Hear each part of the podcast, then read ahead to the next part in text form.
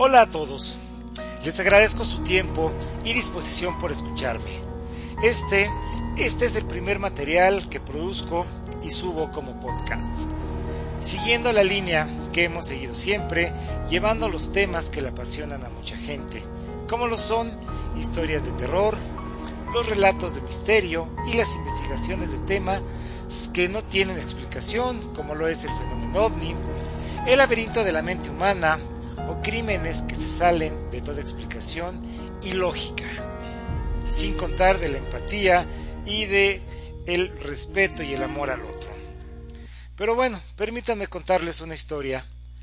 Corría el año 2000, cuando en Ciudad de México, donde nací y donde vivo, un grupo de periodistas y diseñadores gráficos trabajamos en una revista especializada en el terror y el misterio, y de la cual y como dijo el clásico, por ética y por salud mental, no quiero acordarme y mucho menos decir el nombre. Pero nosotros, como trabajadores y como profesionales del periodismo y el diseño editorial, le dimos un concepto, le dimos vida a esta revista, le dimos un nombre y la posicionamos en el mercado. Pero a cambio, por los dueños, por eh, la administración de esta revista, solo tuvimos salarios de hambre, malos trazos, malos tratos, perdón, retraso en nuestros pagos y la experiencia laboral fue negativa. Por este motivo, este grupo de periodistas independientes decidimos crear una cooperativa y dejamos esta publicación para darle vida a una nueva revista de manera independiente que nació y por nombre llevó Puerta al Más Allá. Desgraciadamente, el odio y los rencores, los resentimientos que quedaron de la administración de la otra revista nos llevó a enfrentar problemas legales, demandas ante la justicia mexicana y por desgracia y mal recuerdo, cárcel para dos de nuestros compañeros. Entonces, agobiados por las deudas, por las pocas ventas, pero no debido a que le faltara calidad a nuestra revista, sino porque pues nuestra mente no podía concentrarse en sacarla adelante, Puerta al más allá tuvo que cerrar. Pero irónico amigos, al igual que la otra revista, también tuvo que cerrar y ambas desaparecieron del mercado. Entonces, ambos grupos perdimos y nadie ganó más que problemas y muchas deudas. Casi 20 años después, yo, Jorge Gallo García, que fui investigador, reportero, guionista y todólogo, retomo el concepto de puerta al más allá y he trabajado en redes sociales como Facebook y YouTube, en un blog y ahora incursiono en este mundo del podcast. Así, pues e intento llevar investigaciones serias y con fuertes fundamentos históricos, filosóficos y periodísticos en estos temas que causan polémica, pero que a mucha gente le apasionan, puesto que la línea editorial de Puerta al Más Allá y sobre todo la convicción que tengo como reportero y como periodista que soy es llevar investigaciones bien fundamentadas en lo histórico, en lo psicológico, en lo social, y no caer en mentiras y en charlatanerías como caen muchos colegas que se dedican a la difusión de estos temas. Bueno, retomando un poco este pues los recuerdos de Puerta al Más Allá, nuestra revista se centró en cuentos e investigaciones de terror y misterio. Pero ya en esta nueva etapa, ajusto el nombre, es decir, conservo el concepto de puerta al más allá, pero me voy más, este, más amplio. Y ahora nos llamamos investigación y mundo paranormal, puerta al más allá. Y ahora, en esta nueva etapa, abordaré un abanico mucho más amplio de temas como crímenes inexplicables, ufología, psicofonías y todo aquello que se salga de la comprensión humana, pero siguiendo la línea editorial que es seriedad. Seriedad y más seriedad, que eso es lo que nos va a hacer diferentes en esta nueva etapa. En este primer tema, pues vamos a enfocarnos a un tema que ha causado mucha polémica, pero que se ha revivido ya con las nuevas tecnologías como celulares, este, que graban videos, etcétera, que son los viajes en el tiempo y la posibilidad de que nosotros viviendo en este año podamos recibir mensajes del futuro o bien nosotros que estamos en el 2020 podamos mandar mensajes a gente del pasado para evitar tragedias.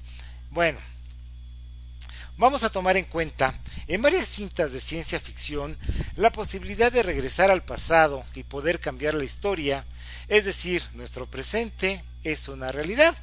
Y gracias a que los personajes de estas cintas han desarrollado ciertos adelantos tecnológicos, como el conocido Dr. Emmett Brown, personaje de la conocida trilogía Volver al Futuro, lo logró. Hay que recordar que el Dr. Brown pues tenía, este, desarrolló un, un auto el cual este, podía alcanzar la velocidad de la luz y por, e, por, me, por medio de, este, de esto pues podía viajar del pasado al futuro y así se hicieron tres cintas que fueron súper exitosas. Por otro lado, este viaje en el tiempo también puede realizarse por medio de la mente y la teletransportación psíquica, como lo vimos en X-Men Días del Futuro Pasado, donde Logan, también conocido como el Wolverine, entró en un trance y regresó a los años 60 con la finalidad de detener algunos hechos que, en esa realidad, amenazaban con exterminar a los mutantes, debido a la invención de robots cazadores de estas criaturas que a decir en la, de la cinta, pues es el nuevo paso en la evolución humana. Lo interesante de esta cinta es que al momento de que Logan acepta regresar en el tiempo, está consciente de que la historia, de que la historia cambiará y lo que está pasando en este momento, al alterar los hechos del pasado, marcará el rumbo de la historia. Entonces, el futuro que él conoce como presente habrá de ser la única realidad. Dicho en otras palabras, amigos, cambiando el pasado, alteramos la historia y nosotros vivimos un presente que se deriva de eso, de ese pasado, y de eso no hay duda. Bueno, pero ¿qué pasa en la realidad científica? Bueno, en nuestro mundo existe la teoría de los agujeros de gusano, estos túneles que, en teoría, nos permitirían viajar por el tiempo y que a pesar de que hoy solo se encuentran en una posibilidad matemática y en la física cuántica, dicen y aseguran muchos científicos que sí es posible y que algún día los seres humanos tendremos la tecnología que nos haga capaces de viajar a la velocidad de la luz y por lo tanto viajar al pasado y al futuro. Para astrónomos y estudiosos del cosmos, como lo es el reconocido científico y divulgador de la ciencia Carl Sagan, el viaje a través del tiempo sí es posible y lo realizan algunas civilizaciones extraterrestres que han visitado al planeta Tierra desde hace miles o quizá hasta millones de años.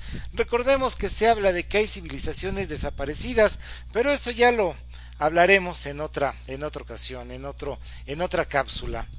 Incluso se plantea que los agujeros negros que tanto aterran a los científicos más reconocidos, en verdad son portales que han abierto civilizaciones mucho más avanzadas que la nuestra, y que la usan los visitantes de las estrellas, pues según se cree, sus planetas se encuentran a cientos de años luz de nosotros, Imagínense un agujero negro que devasta, que devora hasta la luz, eh, planetas, estrellas y demás. Imagínense que en realidad sean cosas hechas por otra civilización, un portal que permita conectar a civilizaciones que están a cientos o quizás eh, millones de años luz con nosotros. Pero bueno, de momento los humanos no tenemos la posibilidad de viajar a la velocidad de la luz. Nuestro pensamiento no es limitado, ya que entendemos esta posibilidad, pero no tenemos la tecnología para lograrlo. Pero bueno, retornando a la cinta de los X-Men, ¿es posible viajar por el tiempo a través de la mente? Sería necesario preguntarnos, ¿alguien del futuro nos puede mandar mensajes para evitar un desastre? ¿Es posible que desde el futuro nos alerten y así podamos cambiar la historia presente? La pregunta que planteamos en Puerta al Más Allá es ¿dónde? ¿Dónde empieza la realidad y dónde? Pero ¿dónde termina la fantasía? Uno de los hechos que conmocionaron al mundo y cambiaron la historia fueron los atentados terroristas que destruyeron las Torres Gemelas de Nueva York el 11 de septiembre de 2001. Ese ataque terrorista que cambió la historia de la aviación, de la seguridad mundial, pero sobre todo amigos, la percepción de indefensión, de que en países que en teoría eran los más seguros de la Tierra, había la posibilidad de un ataque de tal magnitud. Eso pues pasaba desgraciadamente en países que se encontraban en guerra, pero pensar que Estados Unidos, la máxima potencia mundial, eh, que tenía la vanguardia en seguridad, en computadoras, en este radares y en tantas cosas, pudo ser vulnerable a un grupo de terroristas. Pero bueno, entonces, eh, después de ver los atentados a las torres, eh, surgieron a la luz pública y se dieron a conocer diversas versiones donde supuestamente varios psíquicos y videntes tuvieron visiones de que algo fatal, mortal, sangriento estaba a punto de ocurrir, de que algo espantoso relacionado con la aviación y con un centro neurálgico de la economía mundial iba a sufrir un hecho que solo en las películas hasta ese momento eran posibles. Entonces, tenemos que preguntarnos, ¿por qué si esa gente que tuvo visiones de que algo iba a pasar y lo relacionaban directamente con las Torres Gemelas, no lo dijo a las autoridades? O bien, si eh, algunos videntes se lo dieron a conocer a la policía, ¿por qué esta si tuvo el conocimiento, ¿por qué no reforzó las medidas de seguridad? Y así se pudieron evitar tantas muertes y tanto dolor. Bueno, pues por algo muy normal. Naturalmente, la policía dice que no puede basar la seguridad pública en visiones o en percepciones extrasensoriales de un supuesto vidente, por muy mediático o muy popular que sea este en los medios de comunicación. Las autoridades dicen que ellos trabajan con hechos y pruebas palpables y no con sueños premonitorios, que es algo cierto. En una escena del crimen buscan material biológico como semen, saliva o sangre, buscan casquillos percutidos, buscan huellas digitales y no se basan en sueños, sino en hechos. No creen en la lectura de las cartas, en las visiones que alguien asegura que tiene la sensibilidad de predecir hechos futuros o ver la dimensión de los muertos, les pueda decir o les pueda advertir. Sin embargo, en Oregon, en Estados Unidos, saltó un caso que se quedó en algunas notas de los diarios locales, pero que analizándolo nos da mucho de qué pensar. Esto es, cuando una vidente, a la que conocemos como Miranda, en una serie de visiones que ella describió como ver una pantalla de televisión mientras leía la Biblia, visualizó cómo un explosivo estallaba, explosivos colocados en la base de un puente y éste se venía abajo, provocando la caída de varios autos, pero sobre todo más allá de los costos materiales o de las vidas humanas que se hubieran perdido, se revivía el pánico vivido durante los ataques a las torres gemelas y esta percepción de que Estados Unidos era vulnerable. Miranda vio números, lugares conocidos, vio caos, escuchó llanto, olió la muerte, entonces relacionó el puente, un río, y una fecha. Y no dudó. Fue a la policía para prevenirlos. Pero ¿qué pasó entonces con las autoridades? Esto dividió a las autoridades y hubo quien estaba de acuerdo con ella, ya que Miranda era una mujer seria y con sus visiones había apoyado a la policía en un par de casos de desaparición de chicas universitarias. Pero por otro lado, los escépticos y los que están pegados al mundo material no lo creyeron. Otros investigadores dijeron que necesitaban pruebas fehacientes y claras, testigos de una plática en un bar donde se asegurara que un loco o un grupo de terroristas locales iban a volar el puente, correos electrónicos que hubieran sido interceptados o algo que se ubicara en la lógica y en la realidad palpable, en la realidad que vemos y tocamos. Pero bueno, finalmente se acordó reforzar la vigilancia de varios puentes que cruzan el río Willamette, uno de los más importantes de Oregon, entonces eh, empezaron a verse lanchas de la policía realizando inspecciones en las bases, se revisaron bolsas que afortunadamente solo contenían basura y se patrullaron las vialidades tanto del puente como las periféricas y no pasó nada. No hubo atentado y el puente no sufrió daño alguno. Pero pues tenemos que preguntarnos, ¿por qué? ¿Por qué no pasó nada? ¿Fue porque solo fue un sueño y una visión de una mujer mayor? ¿Fue producto de la imaginación de una vidente? ¿Fue una estrategia de promoción para Miranda y sus poderes extrasensoriales? ¿O en realidad se evitó un ataque al puente debido a que la vigilancia ahuyentó a los probables culpables? Alguien en realidad tenía planteado un atentado y al ver las lanchas y las patrullas constantemente revisando el puente los asustó y los inhibió, se arrepintieron, vieron que no iba a ser tan fácil como ellos lo creían, en fin, pues esta y la más valiosa opinión es la suya. Soy Jorge Gallo García, reportero de investigación y mundo paranormal Puerta al Más Allá.